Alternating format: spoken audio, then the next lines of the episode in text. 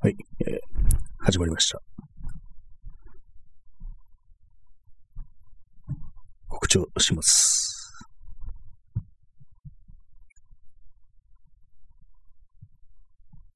はい。はい。OK です。23時ちょうどですね。あ、もう1分になっちゃいました。まあ、それはどうでもいいんですけども。まあ、大体の時間ということで、感じで、今日も始めたいと思います。本日は6月の10日、23時1分ですね。まあ、大体まあこのくらいの時間から毎日やってるんですけども、なんか昨日最後の方結構尻切れみたいな感じで終わってしまったので、ちょっと今日はその続きみたいな感じで話したいと思います。と言ってもね、さっきまであの何を、昨日何を話したかちょっと全然覚えてなくて忘れてしまってたんですけども、なんか最後の最後の方にあの、まあ、中央線の高架下の話をして、で、まあ、その高架下が怖いか怖くないかみたいな、なんかそんなような話をしているところで、なんかこう、いろいろ思い出したこともあったんですけども、そこでこう時間切れという感じになってしまいましたね。まあ今日タイトルがあの、暗いところが怖いか否かっていう、まあそのまんまなんですけども、まあ、またその辺の話をして、していきます。していきますっていうのよくわかんないですね。勝手に話せよって感じですけども、なぜ宣言するのかというところがありますね。なんか小泉進次郎みたいだなってちょっと思ってしまいますね。今日は何々していきたいと思いますっていうふうに言わなくても、別にね、普通に喋ればいいんだからっていう感じのことをね、思ってしまうんですけども、まあそのような感じで本日は、そのまあ暗いところの話ですね。暗いところの話っていうかまあ、怖い、怖いとかね、怖くないとか、そんな話です。人の恐怖心っていうもの、何に対してこう恐怖を覚えるかっていうね、そういうところについて、少し話をしたいな、なんというふうに思うんですけども、まあ、まあ、昨日あの、中央線の高架下をこう通ってて、で、まあ今、今でこそ結構その LED 照明がかなりこう豊富につけられて、たくさんつけられてて、結構明るいんですけども、でも7、8年前はね、その LED の照明とかなくて、普通の、なんていうんですかね、蛍光灯の前、昔あったね、街灯ですよね。あの感じでなんかこう、すごくね、寂しい感じで、でも夜遅い時間になると結構暗くって、で、まあその街灯っていうかね、その照明の数もあんまり多くなくって、割にこう暗かったんですよね。それでまあちょっとその友人とね、一緒に歩いてたらなんかここが怖いっていうようなことを言ってたんで、で私がなんかこう、あんまりそういうふうに思ったことなかったので、そっか、冷静に考えてみたら、ここ確かに結構暗いし、まあ上を電車が通るとはいえ、ね、夜夜とか、遅い時間も結構静まり返ってるんで、それは確かに怖いかもしれないな、なんていうふうに思ったんですけども、まあ、それで思い出したのが、あの、昨日なんかあの、怖い漫画の話をしようかなと思ってるっていうようなことを言って終わってしまったんですけども、その私の読んだね、その、まあ、怖い漫画、不安の種っていうタイトルの短編集っていうんですかね、なんかこう1話完結型のなんかよくわかんない話みたいのが、こう、出てくる、出てくるというかね、そういう感じのね、漫画があるんですよ。これ怖いですね。まあちょっとあの、作業台の上の耳かきがなんか転がって出た音です。別に霊障とかではないので、ご安心ください。まあそういう感じで、その不安の種という漫画があるんですけども、そこにあの、あ、ここはあの、ね、杉並区とか、中央線沿線のあそこだなみたいな、結構ね、そういう情景が出てくるんですよね。多分ね、その作者が、あなたに住んでんじゃないかなっていうふうには思うんですけども、たびたびその自分のよく通るような場所とかもが、漫画のね、その怖い話の舞台みたいな感じで出てくるので、ちょっと気になっていたんですけども、考えてみれば、思い出してみれば、その中央線の高架下の話もあったなっていう。で、まあ、それどういうね、話かっていうと、まあ、普通な、なんていうんですかね、こう、まあ、夜、こう、遅い時間に、これ、若い女性がこう一人でその暗い高架下を、中央線の高架下を、こう、歩いてるんですけども、まあ、ざっくり言うと、まあ、変なおじさんの話ですよね。変な、その変なおじさんというのが生きてる人間なのか、それとも、ね、何か、記者の霊的な何かなのかっていうのはちょっとわからないんですけども、なんかどうもね、その、絵の感じからすると霊的なものに見えるっていうような感じなんですけど、別に何のオチもなく、ただね、その変な人が出てきたみたいな、変な存在が急に現れたっていうような、そこでね、終わるような、結構なんか、よくわからない感じの、よくわかんないってあれですけども、特にはっきりとしたオチがつけられるタイプの怖い話じゃないんですよね、その漫画は。結構まあ数ページで終わるって1話、数ページで終わる漫画なんで、で、まあそこにその中央線の高架下が出てきたんですけども、でもそこでやっぱりあの、その漫画の中ではすごく暗くて、人が全然通らなくて怖いところだっていう、でそういうふうに書かれてるんですよね。確かに当時は、そのね、結構前だと思うんですけど、10、多分2000、ね、2000年代後半ぐらいの漫画だと思うんですけども、やっぱりあの頃は本当にそんなに街灯とかなくって、あの高架下結構暗かったなっていう記憶があるんですけども、まあ確かに暗いとこイコールそういう怖い話が生まれるっていうのは、確かにその通りだなっていうふうに思うんですよね。私なんかあの結構その夜とかね、夜中とか割に散歩してるような人間は、あんまりこう暗がりというものに対して恐怖を覚えないっていうか、そういうところ結構あるんで、ちょっとその辺のあれでなんか一般的な感覚というものがちょっと変になってるというか、私の場合なんで逆に怖がられる方っていうのがまずあるんで、結構ね、その、まあ、写真とか撮ってると暗がりに突っ立ってなんかやってるっていうのが、まあ、三脚とか立ててですね、もうそういうふうになんかやってるっていうのが割とあるんで、通る人をちょっと怖がらせたら、ちょいけないなみたいなことはたまに考えるんですけども、まあそういう感じで、こうあるんですよ。その辺の感覚の違いみたいなことが。で、まあ暗いところ怖いか否かなんですけども、やっぱりまあ人間何を恐れるかって言ったら暗がりを恐れるっていうようなことはよく聞きますよね。まあ本当にまあこれはあの人間のなんか遺伝子みたいなところに刻み込まれた恐怖の記憶みたいなものが未だにこう、残ってるんだみたいな話は聞きますけども、そのまあ、原始時代とかですね、暗いところが怖いという、まあわからないから、照明とか明かりの手段がなかったから非常に危険も多かったというようなところで、まあその時の、遺伝子に刻みつけられた記憶というものが未だにっていうような、まあそういう話なんだと思いますけども、まあ、私はなんかこう、まあ、まあ、大体まあ夜ね、こう徘徊するとなっても、都会なんで、どこもかしこもまあ明るいというか、まあ暗かったとしてもそんなに怖くはないんですよね。危険を感じるようなところはあんまりないっていう。まあそれもまあ私があの、ね、成人男性というのがあるかもしれないですけども、まあ、女性とかだったので、まあ、普通に暗がりを恐れるというような、まあ、現実的な恐怖というのが、まずあるっていうのかなって思うんですけども、まあ、とりあえずは、まあ、あの、ね、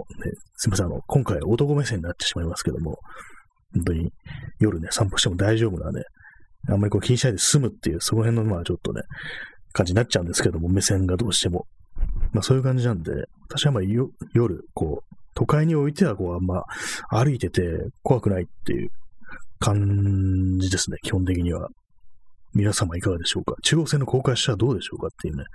のがあるんですよね。まあそういうんで私でもあの、結構山とか、まあ、山の暗闇っていうのは結構怖いなって、まあ、この話前もしたんですけども、この話前もしたんですけどもっていうふうに言うことによって、俺はまだ頭シャキッとしてるっていうようなことをね、ちょっとアピールさせてもらいますけども、別に決して忘れたわけじゃないんですっていうね、同じ話を何回もしてる。山城慎吾とは違うんだみたいなね、そういうことをね、ちょっと言わせていただきますけども、まあ、山、山の暗がりは結構怖いですね。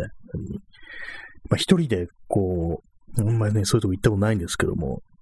まあ、結構昔に急にふと思い立って、あの、結構夜なってから、暗くなってから、あの、秩父の方に行ったなんていうことがあったんですけども、それもまだね、そんな、結構まあ道路、道路とかね、街灯とかあるなっていう感じで、そこまで怖くはなかったですね。ただ、あの、何度か、なん、なんというか、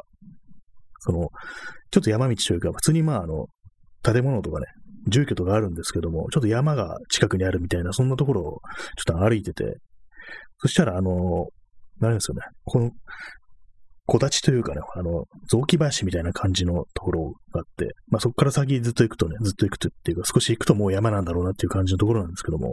っぱりなんかそういうところの、その木々の向こうに何かがいるんじゃないかみたいな、そういう感覚っていうのは結構感じましたね。あれは怖かったですね。なんかそれは覚えてますね、その時の情景みたいなのは。別に街灯とかもあるって、近くに建物もあるし、まだもう寝静まるような時間でもないんですけども、やっぱりどうしてもその木々の向こうに何かがいて、こちらを見ているのではないかみたいな、そういう恐怖心なんですけども、それがま具体的な形を持ってるかというとそういうわけでもなくって、それが何ていうか、何かっていう、非常にまあ曖昧な存在という感じで、別に幽霊とかね、まあ、それかまあ何かしらの子も、ね、犯罪に巻き込まれるんじゃないかっていう、そういうような感じじゃなく、何かっていう、すごくね、曖昧なんですよね。そういうところが、こう、なんていうか、原始的なっていうか、本当人間のね、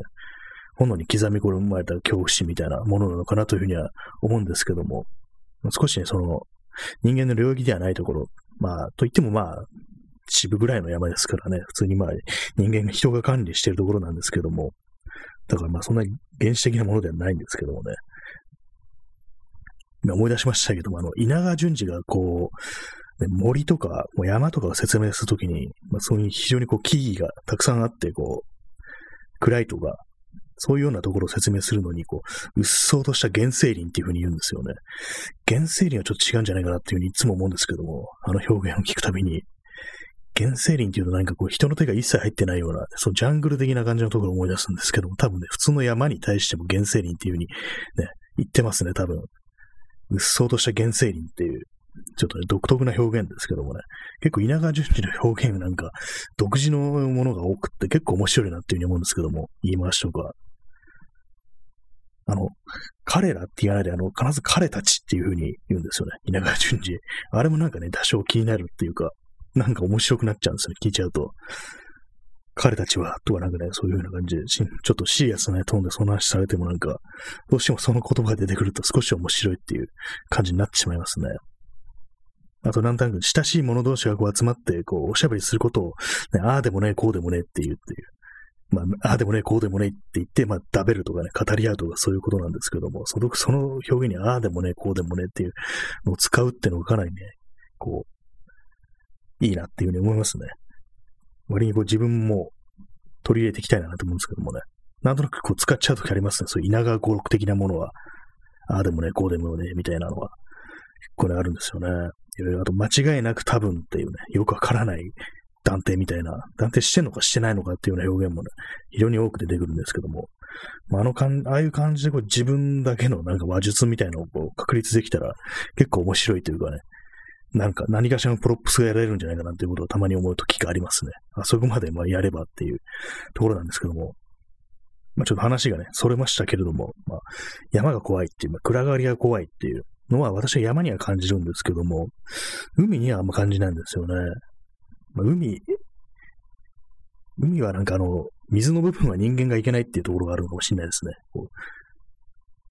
そこはまあ自然に近い領域だっていうことで、まあ、何かしらの悪意が潜むにはちょっと難しいところっていうようなのもあるんで、まあその辺の現実的な恐怖っていうものかもしれないです。前に、あの、なんとなくね、また、まあ、いつもなんとなくですね、あんまりこう、考えもせず行くとこ、行く時があったんですけども、そういうところに。前に三浦海岸にこう結構ね、夜になってから行ったことがあって、で、まあ、その時は、特に何もなかったです。まあ、海水浴場なんでどうどうのこうのって感じでもないんですけども、ただ、あの、季節外れだったんで、もう結構ね、冬に、冬みたいな時で、多分12月ぐらいだったと思うんですけども、結構風が強くて寒くて、そしてあの、砂がすっごい飛んでくるっていうような感じで、あんまこう長いもできなかったんですけども、割になんていうかこう、まあ、特に、特に何も思わなかったですね。なんか、寒いっていうことばっかりっていうことでございました。まあそういう感じで、あのまあ、割にも暗がりというものは結構ね、こう、都市部を離れるといろいろあるんですけども、なんかしらね、怖いかというと、そんな感じじゃないんですよね。ただ今一つ思い出したのが、あの、川ですね、川。結構まあ広めの川で、前にあの、親族の法事で結構ね、地方の方に行ったとこことがあって、で、まあそれまあ泊まったんですけども、親戚の家に。でもその時まあ、そのね、することがないわけですよ。本当になんかこう、その、ね、その田舎のね、家では、することがないんで、とりあえずまあ川に行くかみたいな感じで、まあ、近くに結構大きい川があったんで、その河原まで行ったんですよね。で、まあそこに行って、なんとなくその、ね、こう、ああでもね、こうでもね、つって、で、一人なんですけども、まあ、歩きながらね、こうなんか写真とか撮ったりしたんですけども、で、まあ、それがあのー、あれなんですよ。なんていうんですかね。まあ、シーンとしてはいないんですけど、なんかこう、動物の声とか、まあ、川なんで、なんか、なんかの鳥の声とか虫の声とかそういうのは聞こえてるんですけども、ちょうどなんか、大きな木があるところがあって、でそこを通りすがった時になんか、すごいね、変わった声というか、なんか変な悲鳴みたいな感じの鳥の声、多分鳥だと思うんですけども、それが聞こえてきたことがあって、結構ね、長い感じの、その、鳴き声みたいなのが聞こえてきて、その、その時は結構ビクッとしましたね。あれは何の声だみたいな感じで。何の声って普通に鳥の声なんだと思いますけども、たまにそれを思い出すところありますね。普通にまあそのね、親戚の家からそんな離れてないところなんですけども、割にそれでなんかちょっとね、ゾクッとするような感じになって、帰りましたね、そこから。それまではね、こう全然その暗がり、暗いから怖いとか、誰もいないから怖いとか、そういうのを感じてなかったんですけども、そのね、やっぱ鳴き声を聞いた瞬間になんかそういう変な恐怖心みたいなのが湧き上がってきて、あ、もう帰ろうっていう感じで、うーって思ってってやつですね。その稲川淳二風に言うと。でも、まあ、スーッと意識が遠のいたりはしなかったんですけども、帰りましたね。やっぱりなんかそういう野生のなんか叫びみたいなのを聞くと、なんかね、怖くなるっていうのも結構あるような気がしますね。あの、ちょっと前にあの、テレビでやってましたけども、あの、スタンドバイミーっていう映画やってましたけども、あれの原作で、で、まあ、あの、映画と同じように、こう、森の中に入って、あの、4人がね、少年たちが、こう、キャンプをするっていうシーンがあるんですけども、で、まあ、焚き火を焚いて、で、まあ、夜、夜なんで、こう、一人ずつね、こう、見張りに立つっていうような感じで、交代で眠りにつくんですけども、そうしていたら、こう、その原作の方では、何かね、こう、女の人のね、叫び声みたいなのが、こう、ものすごい声量の、ね、叫び声みたいなのが響き当たって、それもすごく長い、ね、そう、絶叫みたいなのが響き渡って、それで4人ね、ゾッとするみたいなっていう、そういうシーンがあるんですけども、それをね、なんとなくね、ちょっと思い出してしまったりしましたね。多分おそらく何らかのまあ野生動物なんでしょうけども、そのね、結構その動物っていうのはなんか、時と場合によってはね、ゾッとするぐらい人間に近いような声を発する時があるっていうことがあるような気がするんですよね。なんかあの、猫の声とか、ね、猫の声、その盛りの時、あの、盛ってる時の声ってなんかたまにこう人間の声みたいなのに聞こえるっていうのがあると思うんですよ。なんかそれをね、ちょっとね、思い出しちゃいますね。えー、トリプル X さん、えー、キャンプの時に聞いたんですが、山の動物の夜の鳴き声って人の悲鳴みたいに聞こえますよね。本当に。あ、やっぱりあるんですね。私もキャンプとかはね、あんまやったことないんですけども、やっぱりこう、夜の鳴き声、人の悲鳴、やっぱりそのスタンドバイミーのあのシーンっていうのは本当にまあリアルっていうか、普通にそういうことが山で起きるっていうことなんですね。何なんでしょうね、あの声っていうのは。なんかアメリカだと、なんか、コヨーテのは鳴き声みたいなのっていう風に、なんかたまにそのフィクションの中とかに出て出てきたりしますね。どうなんですかねあの、あれなんか狼みたいな動物ですけども、それの、普通に犬とか違うのかなって思う。犬の遠吠えだったらね、そんな怖くはないと思うんですけども、なんか変なね、本当にこう、そのね、スタンドバイミーの中の描写で、本当にまあ女性の本当になんか、鳴き声みたいな感じの絶叫みたいな感じの声が聞こえてくるっていうのを言ってましたけども、山の、山の動物もそういう風に鳴くんだっていう。どうなんですかねやっぱりこう、鳥なのかな何なんですかね気になるところですね。でも人の悲鳴がね、夜中に聞こえてくるっていう。まあ、動物だろうと思ってもね、もし、もし人間だったらみたいな、そういうようなことはね、結構、ね、考えちゃいますよね。なんか、割になんかいろんな、ね、こうフィクションとかをね、読んでると、本当にこう、山といえばなんか人間の死体を埋めに行くみたいな、なんかそういうところがね、結構、ね、ありありますよね。そういう変な思い込みみたいな、なんか、あるんでね、どうしてもそれと、その手のやつを想像してしまうっていうのはあったりして、あとまあ、あの、富士のね、樹海とかのイメージも非常に強いですよね。こう森の中というものに対して、こう、何かした恐怖心っていうのは、そういうまあ、怖い話だとか、いわゆる都市伝説とかそういうものから結構ね、植え付けられるとかね、刻み込まれるっていうようなそういうことがあるんじゃないかな、なんていうふうに思ったりしますね。あと、キャンプの時の怖い話っていうと、まあ、有名なのでは、たまたまさっき、あの、まあ、今日のね、この話すことと関係なくね、検索してたんですけども、あの、乗鞍岳っていうところがあるらしいんですよ。まあ、ちょっと具体的な場所忘れちゃいましたけども、なんか多分中央アルプスとかその辺だと思うんですけども、しかもちょっと昔あの、まあ、水木しげるの本で読んだね、話で、こう、将来だっていう話で、将来っていうのはあの、精霊ですね。精霊。霊です。幽霊。幽霊の霊ですね、精霊。精神の精に幽霊の霊で精霊で、で、田は田んぼですね。将来だっていうのがあって、具体的にまあそれどういう話かというと、あの、明治時代ぐらいに、確かね、山に関係してなんかこう調査とかしてる人が、多分なんか有名な人だったと思うんですけども、まあ、その、まあ、乗鞍岳の将来だと言われるところに入っていって、こう、まあ、ビバークというか、まあ、そこでまあ、キャンプを張ってたと。で、そういう時に、まあ、夜寝てるわけですね。寝てなんかこう、人の話し声というか、人の気配みたいなものを感じて、こう、なんだろうっていうね、こう、まあ、未明って書いてあったんで、まあ本当に夜中でしょうね。打ち水時とかそのぐらいだと思うんですけども。で、まあ外にこう出てみたら、こう、その池みたいなところがあるんですけども、水がある。そこにこう、たくさんのこう、白装束の人たちが、こう、大勢いて、それで水を飲んでいたなんていう話を聞いたことがあります。で、まあ、それでも、ね、言葉もなくね、こう、ただ見ていると、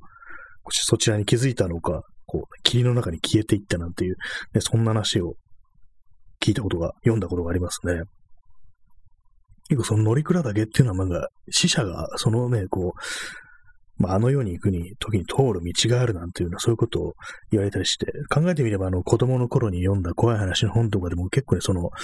そういえばなんか読んだことあったなって感じで、思い出しましたね。その将来の話を聞いたときに。結構ね、怖いですね。死人の通る道っていうのを言われて言われますけども、結構その怖い話って定番ですよね。結構その都会とかでもそこら中にあったりして、ここは霊が通る道だからみたいな感じで、普通に人の家の中をそのね、こう死んだ人たちが通ってあの上に行くなんていうね、話がね、結構ありますけれども。まあでもなんかあれですよね。結構その、なんていうか、まあ、ある意味こう、詐欺みたいな、感じもね、霊能師とかね、そんな人たちがね、割になんか、ここは霊が通るからなんていうね、雑ななんかこう、あれを言ってるっていうような、そういうイメージもね、ちょっと出てきてしまいますけども、割とその、その乗鞍岳っていうのはずっと昔から有名というか、どこにルーツがあるのかわからないですけども、そしたらもう本当にもう昔からある、ね、昔話なのかわかんないですけども、まあそういう形で私は乗鞍岳というね、言葉を初めてね、その地名を初めて知ったんで、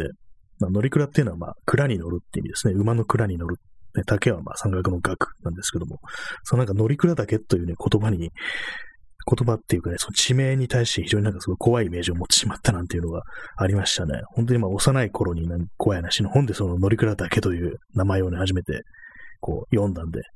目にしたんで、それからなんとなく乗鞍岳と聞くとなんか不気味なイメージみたいなのが湧いてしまうんですけども、まあ山を登る人からしたら普通にまあ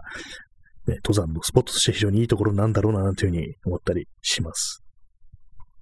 結構その、私の読んだね、その、水木しげるの本本では、あれなんですよ、白装束に、でもあの、額に三角の、白い三角のあれですよね、幽霊がよくつけてる。あれをつけてて、で、まあ、髪があの、なんかほんと落ち武者みたいな感じなんですよね。もうザンバラ髪っていうんですかね。そんな感じで。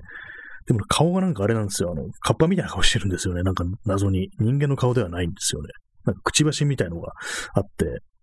で、まあ目が真っ赤っていうような、そういう絵なんですけども、割になんかね、それ、なんかカッパの顔っていうと結構間抜けな感じにちょっと思えちゃいますけども、割に結構ね、その絵が怖かったなっていうのがあって、ふっとね、思い出したりする時がありますね。なんか、たまに。そうなんですよ。な、なぜ、なぜカッパの顔してるんだろうってね。人は死ぬとカッパになるのかって感じですけどね。亡者の顔というのはカッパの顔なのかなというふうに思ったりして、で、まあ、そんなようなね、ことがありましたね。まあ、ちょっとね、話、ちょっと違うとこ行きますけども、まあ、水木水木しげるのね、怖い話でしたね。えー、トリプレックスさん、久しぶりにレディオトークのタイミングにあったんですが、今回も心霊会ですね。そして街中での例の通り道というと、暗記を連想しました。あ、そうなんですね。あ今日久しぶりのタイミングだったんですね。確かに、トビプレックスさんはお久しぶりという印象がありますけども、そうですね、今日は心霊会なんですけども、街中での例の通り道というと暗記を連想しました。ああ、結構それ、私、あの、その感想はなかったですね。言われてるんですかね、例の通り道っていうふうに。よくなんか暗渠っていうとね、まあ、都市観察的な、こう、路上観察的なニュアンスのね、あれでよくいろいろ、私はそういうね、ブログだとかね、まあ、ツイッターのアカウント人だとかを結構フォローしてるんで、えー、ここって暗渠なんだみたいな感じで、まあ、普通に街を歩いてて思うことがあるんですけども、あれが、あれをね、例の通り道っていうと、結構なんかこう、見方が変わってくるっていうか、ちょっと違う視点がなんかもたらもたらされたな、なんていうふうに、ね、ちょっと思いましたね。ええー、っていう感じで、ちょっとなんか暗渠っていうものに対するね、ちょっとしたなんかロマンみたいなものが、ちょっと違ったロマンみたいなものが今生まれてましたね。例の通り道っていう。結構なんか霊的な目線でもってこう街中をね、見て、街というものを見てみると、いろいろなんかこう面白いかもしれないですね。結構あの、昨日とかそのまあ外いるときに、こういろいろ、まあ写真を撮るにあたって、まあどういうテーマで撮るかみたいな、なんかそんなことをずっと考えてたんですけども、なんかその辺のね、なんか心霊的な感じの、その視点っていうんですかね、そういうのに立ってこういろいろやってみるのも、ちょっと面白いかなというふうに思ったりしてます。まあかといってね、別に心霊写真っていうものがね、撮れるわけではないのでね、まあ、それなんでね、映らないものをね、映る、映すというようなね、そういうコンセプトでもって写真をやっていくっていうのもなんかちょっとどうしたらいいのかちょっとわからないんですけども、なんかふとね、そういうような感じで、違う、こう、見方っていうものを、こう、思いつきましたね。なんか、ちょっとね、その例の通り道暗渠っていうのは、ね、かなりね、面白いですね。すごい、トリプル X さんの発明ですかね、これは。かなりね、こう、インパクトのある感じですね、今の自分にとっては。ね、まあ、さっきあの、水木しげるの話をしたんですけども、その中に、まあ、同じ本で読んだやつで、ちょっと名前忘れちゃったんですけども、どっかのね、地方の山の中に石があって、でもその石がなんか泣くみたいな、喋るみたいな、そういう話があるんですよね。まあ、何を言うかというと、その、なんかブーンブーン、今年も19とかなんかそんなようなね、去年は19、今年も19みたいな、なんかそういうようなね、ことをね、その岩が、岩の近くに声が聞こえるみたいなことがあって、それ何が、なんでそんなことを言うのかというと、でもそこでは若い女性がもう殺されたと。で、そのブーンブーンっていうのは、その、まあ、糸車を回す音だっていう、ね、そんな話があって、まあ、要はその糸車、糸をね、作ってる、まあ、そういうようななりわいでこう暮らしてたね、若い女性がそこで、こうなんか強盗だかなんだかにやって殺されたみたいな、そういう話があって、そこが、その時からこうその岩が喋るようになった、泣くようになったっていう、そういうね、話を、あ、そういう話があるんですけども、結構その岩にまつわる怖い話っていうかね、岩そのものが何かの怪異になるっていう、怪異っていうのは怪しいにこう異なると書いて怪異ですね。結構その今、言葉で言うと、声で言うとなんかちょっと難しいかなっていう感じしたんで、今、まず漢字を説明しましたけども、そうなんですよね。そうなんか岩、岩みたいなものに宿るっても結構その山の話とかではありがちだななんていうふうに思ったりしますね。結構その昔話とか追っていくと結構有名な岩みたいな、ね、何かしら言われがある岩みたいなのって結構あったりしますね。そんなような、ことを思い出しているところでございます。で都会のそういう怖い話、まあ、例の通り道、暗渠っていうの結構ね、新しい視点ということで、これから何かしらね、これを聞いた人たち、人が、こう、なんかの怖い話を作り出していくんじゃないかというね、そういう気がしてきました。確かあの、水脈の上にこう幽霊が現れるなんて話は聞いたことがありますね。私も昔読んだ本でどっか、イギリスで結構有名な心霊スポットというか、まあ、地方のね、方で有名な心霊スポットがあって、で、それが幽霊のが見える時の条件が、その見た人が必ずその水路の上、上に立ってる。で、その幽霊が現れるのも、そのやっぱ水路っていうか、まあ地下にね、こう、地面の下に水路が流れてる、そういうところだっていう。で、まあその霊が見られるっていうような、そんな話があったと思うんですけども、要はそういう、まあ、水場みたいなところに、人間の姿だとかね、生前の、というか、まあ、その時の記憶みたいなものが、なんかき、なんかの形で記録されるんじゃないかっていうね、それがまあ何かしらのきっかけでもって再再生されるみたいな、そんなようなね、話をね、昔読んだことがありますね。だから、そう、暗渠の上に、暗渠が例の通り道であるっていうのは結構なんか、すごい、なんか理にかなってる。まあ、理ってなんだって話ですけども、まあ、そんなようなね、ことをね、思いますね。結構面白いですね。そう、暗渠というものに対して、なんかちょっとね、かなりそういう視点からちょっと興味が湧いてきましたね。これからかなり暗記を見ると、あ、霊がいるみたいな感じの風に思うかもしれないですね。水場、水辺というものはね、水場というものはやっぱそういうものをこう引きつけるなんていうふうに言われますからね。結構面白いですね、これはかなり。